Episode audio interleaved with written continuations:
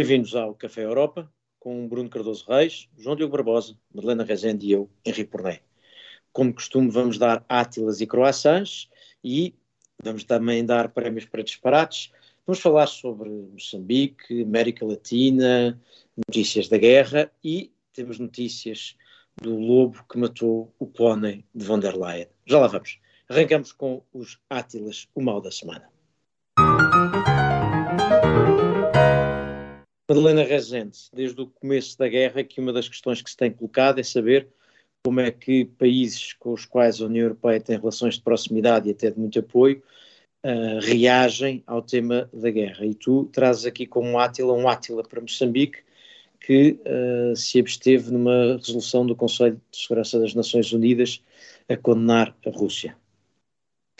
Sim, Moçambique foi com um grande gádio de, dos moçambicanos, uh, uh, selecionado para membro não permanente do, do Conselho de Segurança das Nações Unidas uh, durante dois anos, tendo começado este ano a, a sua, um, o seu mandato.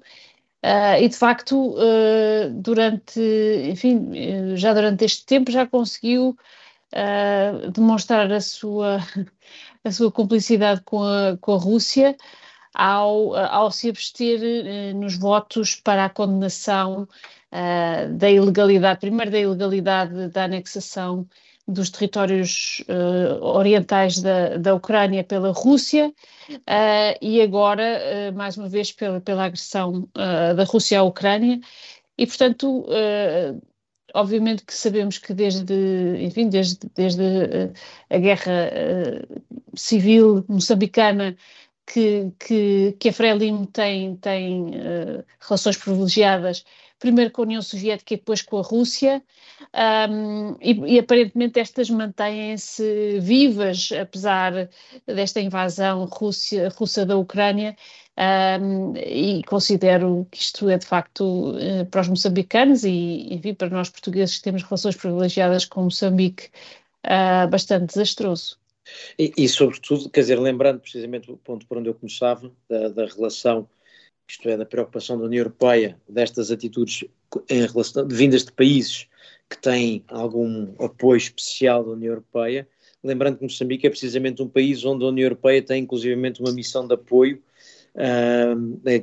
uma missão militar de apoio à capacidade dos moçambicanos de defenderem da ameaça terrorista em Cabo Delgado, portanto, nem isso parece onde há, onde há um forte empenhamento, aliás, de Portugal, Uh, além de que uh, Moçambique é um dos países uh, que, cujo orçamento recebe apoio direto da, da União Europeia.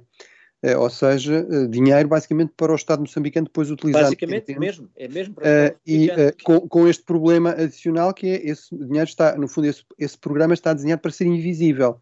Portanto, no fundo, é a ideia de que, é, para, para o Estado entender, não são projetos de cooperação europeia onde apareça a bandeira da União Europeia, Uh, e, portanto, uh, acho que é normal que se repense isso, embora, por regra, Portugal se oponha a tudo o que seja repensar a cooperação com os países lusófonos, onde a absoluta prioridade é manter uh, boas relações de cooperação. mas, portanto, eu acho que, apesar de tudo, é preciso sublinhar isto, que é, acho que se deve ponderar, apesar de tudo, Moçambique está-se a abster, não é? Não está a votar ao lado da Rússia. É preciso ver que tipo de declarações é que faz, que tipo de postura é que tem, mas não deixa de ser curioso, de facto, que em relação aos dois grandes países lusófonos em África, eh, as posturas são diferentes. Angola começou por ter uma postura mais abstencionista, entretanto, eh, alinhou, por exemplo, na última votação das Nações Unidas, rejeitando a anexação da, destas regiões separatistas, depois daquele pseudo-referendo, votou contra, portanto, alinhou, digamos, no fundo, com a oposição, se quisermos, ocidental, na verdade, maioritária, também é preciso sublinhar isso. Largamente maioritária na Assembleia Geral das Nações Unidas. Quando se fala deste grande apoio do Sul Global, a verdade é que muitos países no Sul Global não apoiam a, Rússia, a maior parte ou abstém-se ou não apoia, na verdade, eh, mas eh, no, no, caso de Angola, de facto, parece haver um alinhamento maior, no caso de Moçambique, não. Eh, a questão aí, eu acho que tem muito a ver também com o facto de os Estados Unidos estarem muito mais empenhados darem muito mais prioridade às relações com Angola do que dão a outros países africanos, inclusive Moçambique. Portanto, há aí alguma eventual culpa dos Estados Unidos. Mas a, a verdade é que, quando isso acontece, a União Europeia é incapaz de, ter, de ser um real ator geopolítico. É eu, até, eu, até, posso compreender aqui a, a, posição das elites moçambicanas, que é no fundo nós queremos negócios com todos, queremos ser pragmáticos, queremos. Agora, a verdade é que objetivamente. Ministras talvez fosse mais o termo, mas pronto. O, o grosso, o grosso do apoio uh, vem da, da, da, União Europeia, mesmo o grosso do investimento, a par da, da China, vem da União Europeia, mas a verdade é que a União Europeia não consegue ter fazer uma questão estratégica eu, eu, dessas esse, relações. Esse, esse, esse parece, para mim parece-me ser o um ponto essencial, mas João Diogo, isto é um tema que tu também tens trazido aqui bastantes vezes, até por causa da, do Gateway e de outras iniciativas da União Europeia. Sim, e acho que a posição de Moçambique se entende melhor se pensarmos na região região do que propriamente no, no, governo local. Ou seja, esta tendência que já se tem verificado nos últimos meses, e, e, mais nos últimos meses do que no último ano, é a de que países em desenvolvimento, e vamos ter a oportunidade de falar sobre isso daqui a pouco, países em desenvolvimento não se alinham necessariamente com um dos blocos que se esteja a formar em relação ao conflito da Ucrânia, parece compensar-lhes adotar uma postura precisamente de desalinhamento, porque a partir do momento em que Moçambique ou outro país semelhante não se comprometer com um lado, isso parece trazer grandes vantagens porque acaba por ser disputado quem vai ser o, o grande cooperante, quem vai ser uh, o grande Estado ou a organização de Estados uh, a fornecer fundos. Eu acho que esse ponto é muito, é muito importante e tem sido muito importante nas relações que, ou, ou, no pressing que a União Europeia tem tentado fazer, não só em África, mas também, por exemplo, na América Latina. E, portanto, é, seria difícil para, de, uma perspectiva puramente uh, moçambicana, justificar o alinhamento só com a União Europeia, porque se sabe que os fundos da União Europeia estão a ajudar bastante Moçambique e isso é palpável e parece-me que uma abstenção no Conselho de Segurança não seria justificação suficiente para deixar de os enviar, mas é certo e sabido que se não fossem fundos da União Europeia seriam fundos da China, muito provavelmente, a fazer o mesmo trabalho ou trabalho semelhante e portanto parece-me... Que... Mas é que não são, não são nem nunca foram nem vão ser, a Rússia não tem dinheiro para isso não da tem China. capacidade. Eu disse a Rússia, peço desculpa. Da China, não, da China. Não, não, tu disseste a China. Sim, mas Sim. mesmo uh, uh, disseste a China, eu percebi a Rússia. Não, mas, não, não, não quis dizer a China. Mesmo, mas, mas tudo bem, mas mesmo a China não faz projetos de cooperação. A China dá apoio direto ao orçamento do Estado em projetos que depois não são inaugurados com a bandeira chinesa lá, chinesa lá. Nunca, em sítio nenhum. Portanto, não há esse género de cooperação. Uh, nenhum país faz esse género de cooperação, muito menos a China. Mas, uh, muito menos a China. Depois, Sim, mesmo, o argumento, é mesmo argumento regional, quer dizer, tudo bem, eu, eu percebo, o, o, até posso concordar com o ponto essencial, que é, é, é a, a, aposta, no caso de Moçambique, parece ser isto resulta, vamos ser pragmáticos, uh, não nos comprometemos com ninguém, recebemos todos. Mas, isso não, não, é, não é um argumento que colha universalmente na região. O, Angola, bem, se estamos a falar da África Austral, Angola faz parte, votou ao lado eh, na rejeição, por exemplo, da Mas, mas, mas Angola não está no Conselho de Segurança, atenção. Não está, mas eu estou a falar da resolução de outubro, aqui como teste é essa posição. Uh, ou seja, de, de, respeito pela integridade territorial da Ucrânia e rejeição de, da anexação destes territórios pela Rússia. O Quénia, que é uma, uma potência muito importante na África Oriental, votou ao lado dos países ocidentais. Sendo, que é diferente, sendo que é diferente votar no, no, Conselho de Segurança ou na Assembleia Geral, não é? Uhum. O voto tem outra, tem outra dimensão e mesmo a abstenção claro. no Conselho de Segurança tem, tem outra leitura. Mas só para dizer, parece-me que seria excessivo, e, e, acho que todos nós estamos de acordo que a União podia ter uma visão mais estratégica um, dos seus fundos de cooperação, mas neste caso, uma abstenção no Conselho de Segurança justificar, por exemplo, que se cortassem fundos a Moçambique, fundos que estão a resultar e, e que estão a ser aplicados em grandes projetos que estão a melhorar a qualidade de vida das pessoas, parece-me exagerado, parece-me desproporcional. O que não quer dizer que no futuro mas então, outras, que é outros elementos. Espera, Comissão Geopolítica, o que é que isso quer dizer? É que se nada tem consequências, eu não estou a dizer, não estou a dizer que se deva fazer ou não. Agora, objetivamente não. Mas eh, nós sabemos que aquilo está a resultar. Uh, quais são, quais são os, os indicadores nesse sentido? E uma parte do objetivo aqui não é reforçar a influência dos países europeus? Era, oh Bruno, era aí que eu queria ir, desculpa lá, era aí que eu queria ir. Era, para já, não acho que a opção seja cortar de um dia para o outro os fundos, mas eu acho que a questão que se levanta aqui, que é aliás uma que tu tens levantado também, João Diogo, é perceber quão eficaz é tal a, a Comissão Geopolítica e quão eficaz é esta estratégia.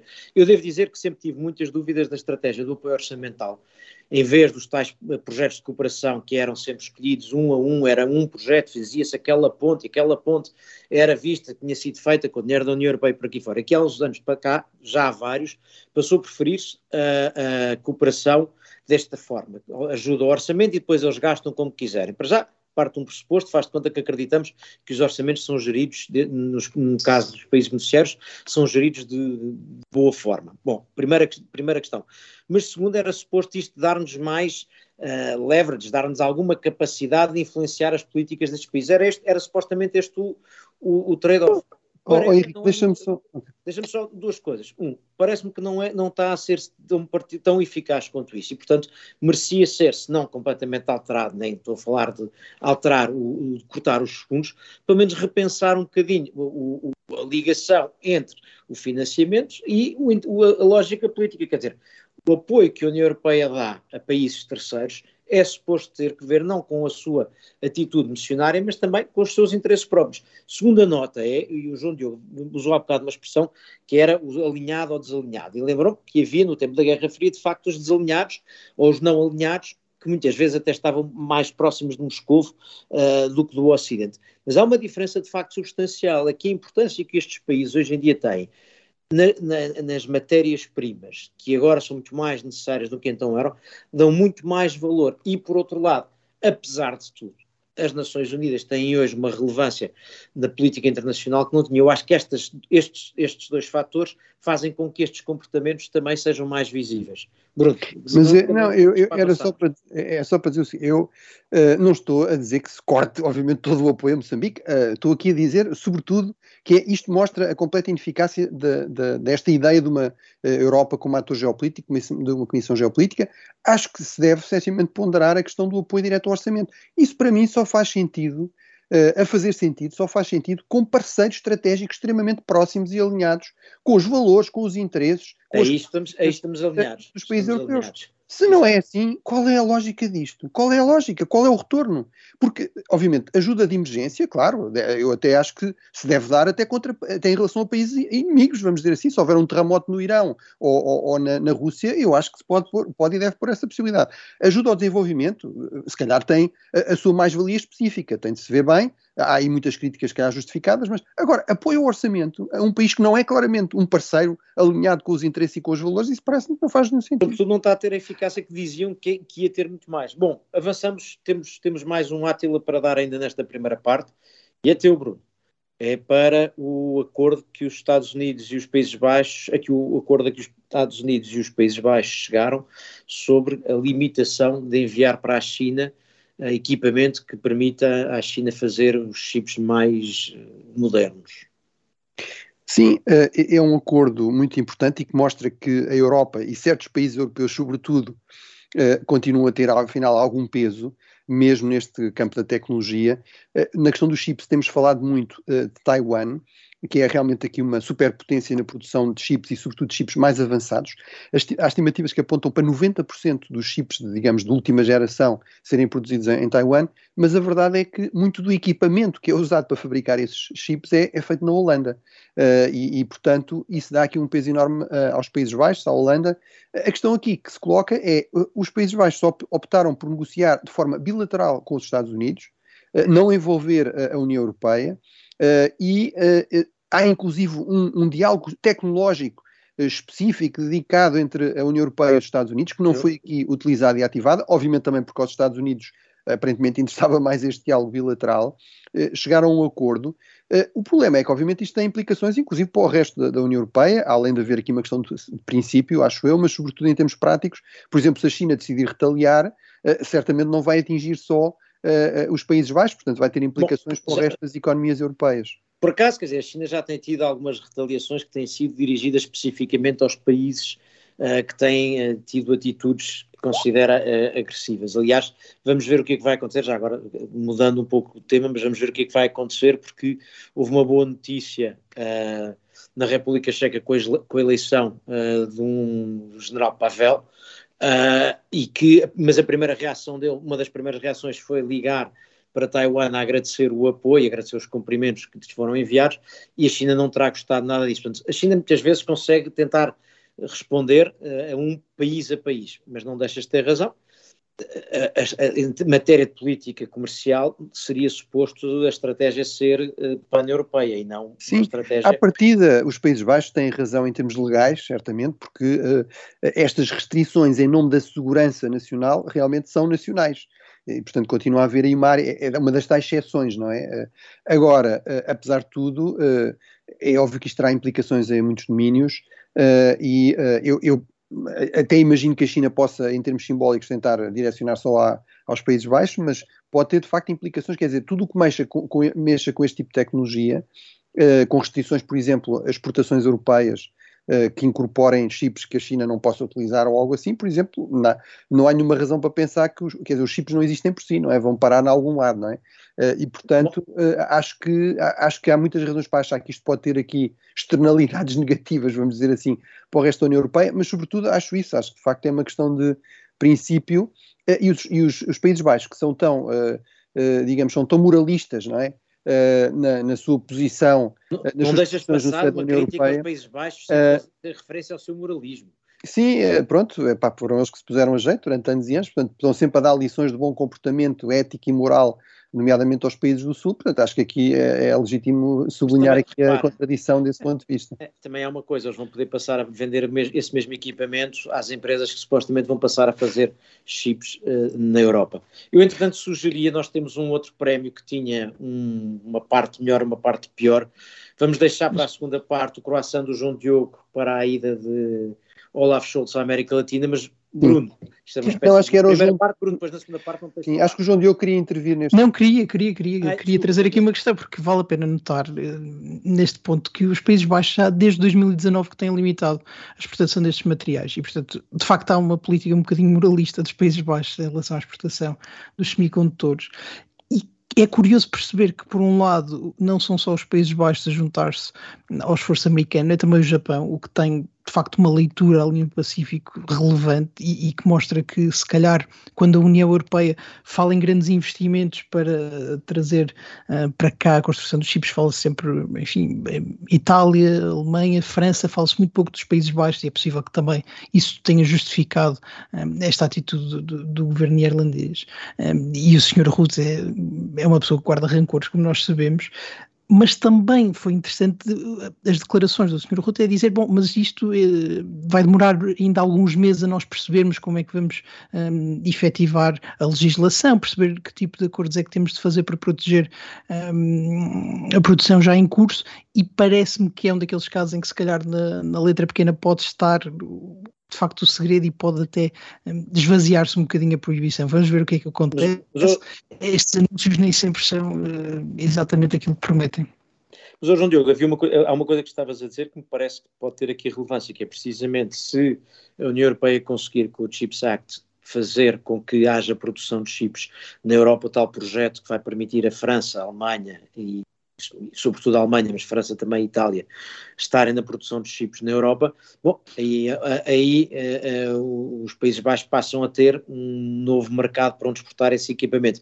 Portanto, apesar de tudo, podem estar aqui, estar aqui a ver um, uma potencial, um potencial futuro mercado. Agora, não deixa de levantar a questão de fundos, voltamos, aquilo que o Bruno dizia, se o argumento é, no fundo, uma questão de segurança nacional, eu percebo que os chips não é a mesma coisa que exportar carros, como é evidente, mas o que isto levanta é toda a discussão sobre a relação comercial com a China faz sentido que seja uma discussão tida à escala europeia.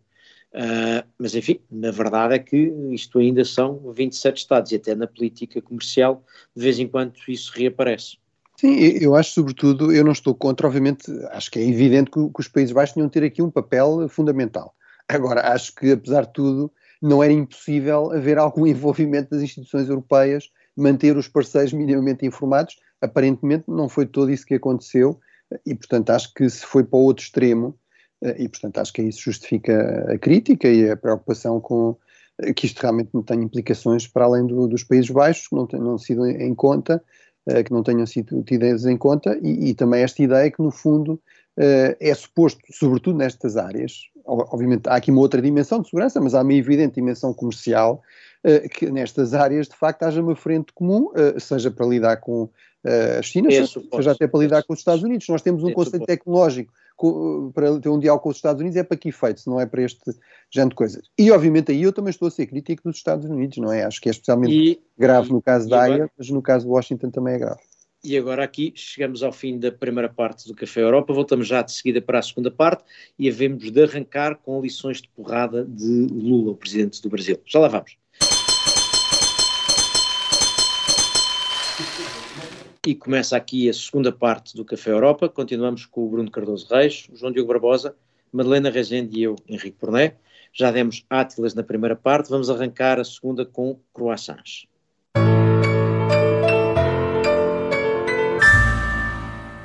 Mas este é um croissant que vai ter um Átila lá pelo meio. Mas já lá vamos. João Diogo, começamos por ti. Uh, Olaf Scholz foi à América Latina e tu achas que isso foi bem? Sim, há, há pessoa que, que fique mais deslocada num sítio do que Olaf Scholz na América Latina, não é? Não, é difícil até de imaginar. Exatamente, e no entanto, tu achas que foi bem. Não, sim, eu estou a ganhar o hábito de elogiar Olaf Scholz. E, e na verdade, esta visita de, três, de quatro dias, aliás, mas a, a três países, ao Chile, à Argentina e ao Brasil, parece-me que foi bastante interessante. Eu, ela enquadra-se ou encarrila um, nas visitas anteriores de Scholz à, à China e à África, onde ele terá ido apresentar não só a perspectiva europeia, como também a perspectiva alemã. Não se sabe muito bem qual é que é a ordem de prioridades, mas adivinha-se qual terá sido. E eu acho que esta visita à América Latina teve dois grandes temas, sendo que o mais importante não, não foi aquele que teve mais atenção. E o mais importante foi, evidentemente, a questão da Ucrânia e da Rússia, onde Scholz tentou, eh, como podia, convencer, eh, enfim, os mais relutantes dos relutantes a apoiar a União Europeia contra a Rússia, mas eu acho que aí as expectativas estavam um bocadinho deslocadas para quem achava que era possível mais, porque não só na América Latina se conhecem grandes opositores de Putin e apoiantes da Europa, como também não me parece que Scholz possa ser considerado um porta-voz adequado para a facção mais interventiva ou mais a favor de uma intervenção musculada na Ucrânia. E, portanto, acho que era difícil esperar que fosse Scholz a convencer um, os brasileiros, os, os, argentinos ou os chilenos a, enviar munições para, para a Ucrânia. Acho que Scholz teve dificuldades em convencer os alemães a fazê-lo. Mas o segundo aspecto que me parece ter sido mais interessante foi a tónica dada ao comércio. E isto acabou por passar despercebido e não devia ter passado, porque Scholz aproveitou uh, a visita para insistir muito e, e em reuniões bilaterais um, na questão do acordo com o Mercosul, yeah. que continua a ser um, um assunto difícil na União Europeia, sobretudo um assunto difícil na relação com a França, mas Scholz uh, mostrou-se de facto um porta-estandarte um, do, do acordo com o Mercosul e das vantagens que isso pode trazer, e parece-me que é um desenvolvimento importante ter o, o chanceler alemão a uh, fazer publicidade a este acordo. E o segundo tem a ver com as matérias-primas, e isto foi muito importante e muito interessante no Chile. Um, a União Europeia precisa de matérias-primas, precisa, por exemplo, de lítio, lítio que o Chile, Chile, produz, e onde o lítio é muito usado é na indústria automóvel, indústria na qual a Alemanha tem algum, algum saber. E Scholz foi lá dizer: bom, vendam-nos a nós os vossos materiais, porque a Alemanha é um parceiro ideal, nós fazemos uh, carros elétricos com bons estándares de qualidade, mas também preocupamos-nos muito com a qualidade de vida dos trabalhadores, com as condições de segurança, e eu acho que aqui ele estava a tentar claramente uh, seduzir uh, a esquerda à sua esquerda para evitar aquelas comparações que existem sempre uh, com o neocolonialismo, e parece-me que nesse aspecto Scholz foi hábil e conseguiu um, alguma coisa, conseguiu algum progresso, e parece-me que aí, nesse assunto que tem muito a ver com a autonomia estratégica e até com a resiliência das cadeias de produção, aí Scholz pode ser de facto um porta-voz da União Europeia e pode ser um porta-voz eficaz. Um, e parece-me que olhar para a Ucrânia aqui, para países que dificilmente viriam a ser apoiantes da perspectiva europeia, é, é, não perceber o essencial, que é precisamente a União Europeia precisa de materiais, a América Latina gostaria de os vender e era melhor que os vendesse à União Europeia do que os vendesse à China. João Diogo, antes eventualmente até do Bruno entrar, já tinha mencionado que o Bruno tinha aqui a questão uh, do Lula, mas antes, antes de ir aí, eu queria entrar exatamente nos dois temas que tu referiste. E um, uh, se eu não me engano, eu acho que no primeiro episódio do Café da Europa, do Café Europa, acho que no primeiro episódio um dos temas foi o acordo. Falamos do acordo. Tens, tens boa memória. Exatamente. Uh, e, e pronto, eu e tenho, temos, temos os três que lá estávamos, portanto, há, há ter, e já na altura era um, era um tema antigo. portanto, eu temo que continue e continuará enquanto, sobretudo, França, a Irlanda também, mas continuará enquanto, sobretudo, França continue a ter objeções. E não sei se Macron, no segundo mandato, está disponível para fazer tudo o que é bem feito, mesmo que isso lhe custe popularidade, e, portanto, acho que está difícil. Mas não deixa de ser bom ouvir uh, o chanceler alemão falar a favor do Mercosul. Enfim, pode ser que algum dia, efetivamente, haja acordo. Sobretudo, e isso não se desliga da segunda parte, é muito difícil a Europa ir bater à porta de, de, alguns países dizendo nós gostávamos muito que vocês nos vendessem as vossas matérias-primas em vez de as venderem a outros, só não estamos é disponíveis para fazer aquele acordo de comércio que vocês gostavam que nós fizéssemos, porque isso aí não nos convém. Isto parece-me ser de facto muito difícil. E, no entanto, é, é isso que acaba por acontecer, porque a decisão do Mercosul está longe, mas o precisar dessas matérias-primas é verdade. Aliás, de resto, okay. deixa-me só, só fechar uma coisa, Bruno. O, a União Europeia, a Comissão Europeia, vai publicar em breve aquilo que se chama uma sua proposta para as matérias-primas, o seu Raw Materials Act, e a mim eu tô, tenho muita curiosidade em perceber o que é que vai ser publicado porque aquilo não é, dificilmente é uma política ou, menos ainda, uma legislação.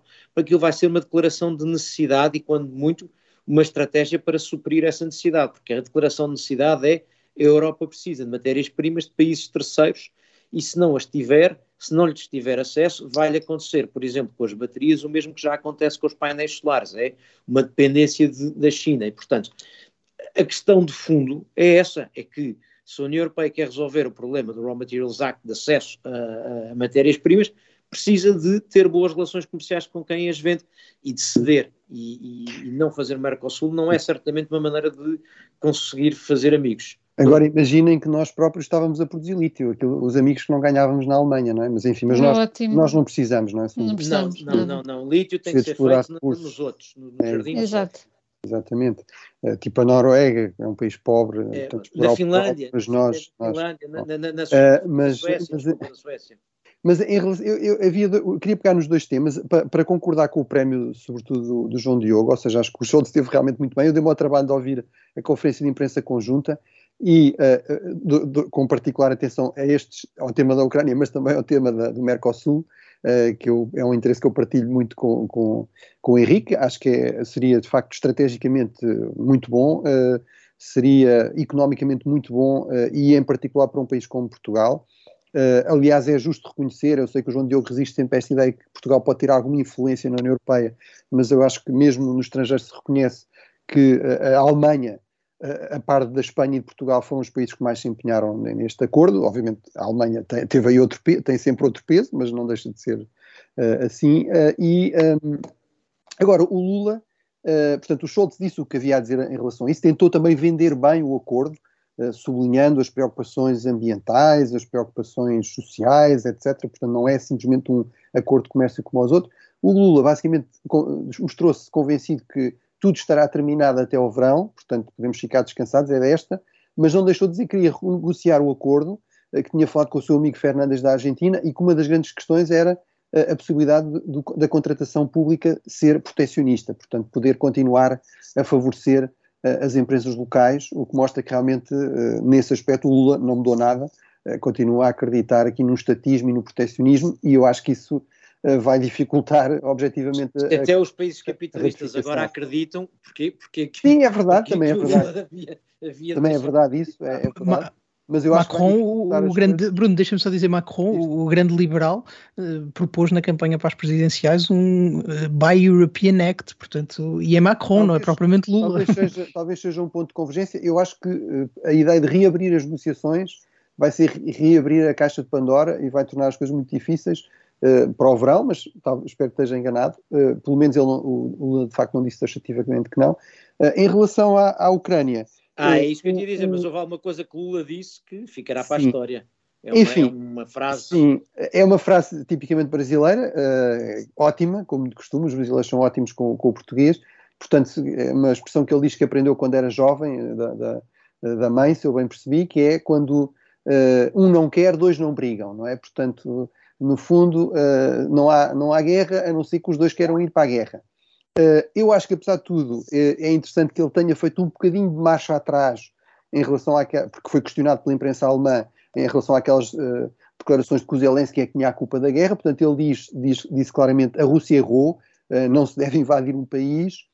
Agora não deixa de dizer, mas as causas eu ainda não sei muito bem, o próprio Papa Francisco falou da questão da, da, da, das provocações da Rússia, portanto temos de estudar isso muito bem, mas eu estou disposto a mediar, inclusive propôs a criação de uma espécie de um G20, um grupo de amigos da paz, com, com a Índia, com a China, com, uh, para, para tentar mediar o conflito. Um, eu acho que aí, uh, até acho que a ideia de uma mediação, de um esforço de mediação mais alargado, envolvendo países do Sul. E se juntar o Brasil, a Índia e a China já teve um nome, não era? Era briga. É, é, era, aos ao, ao, ao, exatamente, mas a questão aí é quem diz que não percebe as origens do conflito, eu acho que dificilmente pode mediá-lo ou ajudar a resolvê-lo. Portanto, acho que aí, eh, enfim, eu percebo que o Presidente Lula tenha estado ocupado com outras coisas, mas acho que se quer perceber como é que se resolve o conflito, tem de se perceber bem qual é a, a sua, a, a sua origem.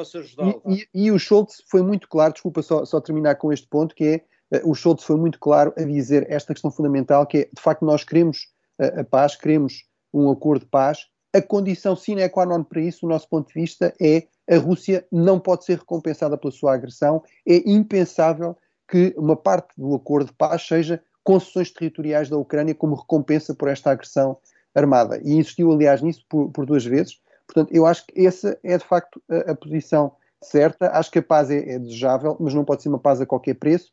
e não pode ser uma paz, como dizia o Schultz, e, e até evocando a história brasileira, eh, ele sublinhou este ponto, não pode ser uma paz em que, que no fundo, normalize o regresso do direito de conquista pelas grandes potências. Bruno, eu, eu, eu, posso ajudar o presidente Lula da Silva, posso lhe dar duas sugestões. Uma é uh, ler uh, um, um acórdão do Tribunal Europeu, nem é um acórdão, desculpa, é uma decisão do Tribunal Europeu dos Direitos Humanos sobre a admissibilidade de uma queixa feita pelos Países Baixos e, um, e a Ucrânia, a propósito daquela, daquela, quando foi deitado abaixo o avião da Malaysia Airlines, que vinha precisamente de Amsterdão, uh, e o Tribunal Europeu dos Direitos Humanos reconhece aquilo que para muita gente era absolutamente evidente, que é, desde 2014, que as supostas províncias separatistas são de facto dominadas e geridas pela Rússia. Portanto, aquilo não são os territórios de uns separatistas que estão ali uh, com algum apoio russo, aquilo é administração russa, é uh, apoio russo, é uh, militar, são militares, militares russos. E, portanto, inclusive o míssil que destruiu esse avião. E, inclusivamente o míssil que destruiu. E, portanto, este ponto parece-me ser muito importante porque uma das teorias que muitos dos apoiantes ou, ou dos teóricos de que há culpas das duas partes é a de que aquelas províncias, coitadas, se queriam afastar, legitimamente, era o direito à autodeterminação e não estavam a, a deixá-los. Ora, não, não é isso, é mesmo interferência da Rússia, a menos que agora, claro, também queiram ouvir dizer que o Tribunal Europeu dos Direitos Humanos também é uh, dominado, enfim, pelas forças capitalistas e pelo complexo militar industrial americano, que é sempre uma opção. Outra sugestão que posso dar... Aí, Henrique, deixa-me só, é só uma frase para destacar que a BBC deu só trabalho de investigar essa questão do, do, dito genocídio no Donbass, que seria a justificação para a invasão, e foi buscar os dados oficiais das próprias dessas ditas repúblicas separatistas, que em 2021 diziam que foram mortos oito civis como resultado de ataques ucranianos. Isto é a informação oficial dos separatistas do Donbass. Portanto, aparentemente, obviamente qualquer morte civil é de lamentar, Agora, aparentemente, temos um genocídio com oito pessoas a justificar uma invasão que já causa milhares e milhares de mortos. Não é? Exatamente. Uh, e, portanto, para além disso, também posso sugerir ao Presidente Lula da Silva, e é assim que o meu, o meu croissant é para estas duas notícias, para esta decisão do Tribunal Europeu dos Direitos Humanos e para este, outro, para este programa que está a passar na BBC 2 à segunda-feira, salvo erro, às 8 ou 9 da noite, em Portugal, hora portuguesa, e, uh, que é que se chama Putin versus West e que é bastante, bastante aconselhável, porque uma das, o primeiro episódio, uma das uh, conclusões a que chega é que era cada vez mais evidente que Putin ia invadir em 2014 e foi muito evidente que o Ocidente não foi capaz de fazer nada para travar mais, foi bastante complacente. Ou seja, a crítica tradicional de que o problema da Rússia é que não foi tratada com o respeito merecido e não lhe foram dadas as oportunidades e não foi negociado com a Rússia. Não, o ponto é exatamente o contrário. Toda a gente deixou a Rússia para não provocar, fazer uma quantidade de coisas que depois levaram à ocupação da Ucrânia e depois agora ao ataque, à invasão da Rússia. Isto não sei se não teria acontecido, mas seria pelo menos diferente se muito mais cedo a reação fosse outra. De resto, nesse programa há uma, há uma passagem que o, o ex-presidente francês Hollande, que não terá ficado para a história por grandes razões, mas há uma passagem que ele diz o grande erro foi não, não, não demos, não sancionámos, não fizemos, não, não fizemos sanções contra a Rússia a sério na altura e agora tem que ser muito mais graves e muito mais difícil. E, portanto, eu acho que essa lição que Hollande refere podia ser aproveitada por vários, inclusive pelo presidente Lula da Silva. Sendo que é, é, duvidoso que mais sanções ou sanções mais graves teriam movido a Rússia, não é? Acho que há todas as razões para acreditar que este plano de invasão estaria desenhado há bastante tempo, uh, ainda que a resposta europeia tenha sido fraca, não pela, pela, quantidade de sanções ou pela força das sanções, mas porque mostrou que havia divisão interna e, sobretudo, porque mostrou que a Alemanha seria o elemento mais fraco numa eventual resposta europeia a agressões da Rússia, e esse parece-me ter sido o problema. Agora, achar e continuar a achar na União Europeia que qualquer conflito uh, se pode resolver com a força das sanções, eu continuo não, mas, oh, oh, a acreditar que é bastante difícil. Não, mas a crítica era a Holanda, não era a ti. Não, não, mas é que não é isso, mas espera, que eu acho que o sentido que a Holanda estava a dar não era aqui nas sanções tradicionais, era no sentido de uh, agir contra o, e portanto dar, dar os sinais corretos. Aqui não acho que ele estivesse apenas a referir-se às sanções, aliás a expressão usada não é exatamente essa, o, a culpa aqui foi minha na, na, na explicação. Portanto, acho que o Holanda concordaria contigo. Sim, sendo que Holanda, enfim, aprovou e foi parte até da, da, condução da política europeia na altura e, portanto, ele tem responsabilidade que, material e, e, subjetiva, não objetiva. Eu acho que ele estaria a fazer uma meia-culpa, meia mas eu, eu, eu, acho que esse ponto é, de facto, esta, este comentário parece uh, excelente. Uh, foi, aliás, acho que foi neste em que o, Boris Johnson também fez aquelas declarações sobre ter sido ameaçado com um míssil pelo, pelo Putin, mas, eh, mas de facto, quando muitas vezes me perguntam, eh, ainda hoje de manhã numa conferência, se de facto o Ocidente fez tudo bem em relação à Rússia, eh, eu digo sempre que não, e por exemplo, acho que as ambiguidades em relação a Ucrânia aderir ou não à, NATO foram, era um erro, porque no fundo era o pior de dois mundos, não davam garantias de segurança, permitiam alimentar uma narrativa e uma propaganda russa, embora eu não acho que seja, na verdade, essa a razão principal. Era Exatamente, o problema é que uma, uma, uma, Ucrânia realmente independente e próspera e próxima do Ocidente é um desafio permanente ao é, regime. É muito mais, é muito mais. Uh, e ao estatuto também, à ideia do estatuto da Rússia como uma grande potência que domina a sua vizinhança sem contestação, uh, mas, um, mas eu acho sempre que, de facto, o grande erro do Ocidente não foi excesso de contempor... não, não foi falta de atenção ou tentativas de contemporização foi excesso de contemporização. Foi excesso de contemporização, embora obviamente isso é mais fácil hoje perceber-se que de facto era, no caso de Putin, tal como no caso de Hitler, era impossível uh, pela via de, do compromisso chegar aqui a um acordo minimamente. E agora, e agora tenho, tenho, tenho que te interromper, temos que chegar ao fim porque temos um, um Dyson Bloom para dar esta semana e é, é, um, é um tema que nos tem acompanhado e eu não, não posso deixar isto atrasar-se. Vamos dar o Dyson Bloom desta semana. One cannot spend all the money in alcohol and women and then ask for help. João Diogo Barbosa, o homem que sabe do lobo, conta-nos histórias do lobo de von der Leyen, ou melhor dizendo, do lobo que matou o pônei de von der Leyen. que é feito o lobo e de von der Leyen? do inimigo de von der Leyen, é verdade. Devíamos ter já um genérico próprio para a rubrica do Lobo, mas a verdade é que a última semana foi, enfim, um manancial de, de notícias sobre o Lobo. Houve uma espécie de providência cautelar para parar com a licença para abater o, o lobo. A providência cautelar correu bem, portanto, o lobo beneficiou de um fim de semana de amnistia.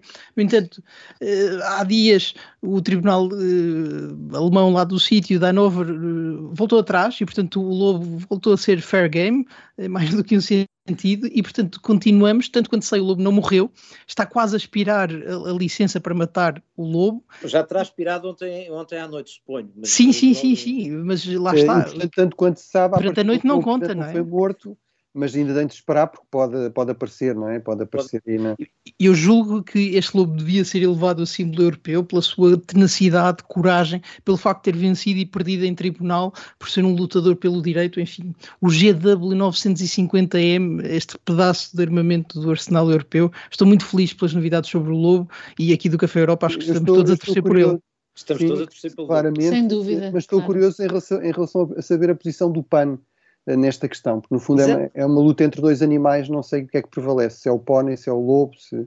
se deve ser castigar assim. um animal que não compreende que não se podem comer outros animais. Uhum. Não sei, não sei, não sei como é que, que, é carnívoro, os animalistas verão, verão isto, não sei. Não sei de que lado é que estarão. Deixem-me, Henrique, eu sei que Era, já estamos sem tempo. Falta mas há uma petição, está em alemão, mas enfim, façam o que tiverem de fazer. Há uma petição para salvar o lobo, acho que vem da, da Sociedade para a Proteção dos Lobos, que é uma coisa que existe, já leva cerca de 40 mil assinaturas e eu convido todos os nossos ouvintes a assinar. 40 mil e mais 4. Mas em alemão, é isso? Em alemão, Madalena, não sei se tu podes ajudar os nossos ouvintes, eles contactar-te-ão.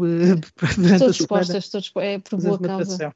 Bom, e com este apelo a que se proteja o lobo, chega ao fim o Café Europa desta semana. Voltamos para a semana, provavelmente com mais notícias do Lobo. Até lá.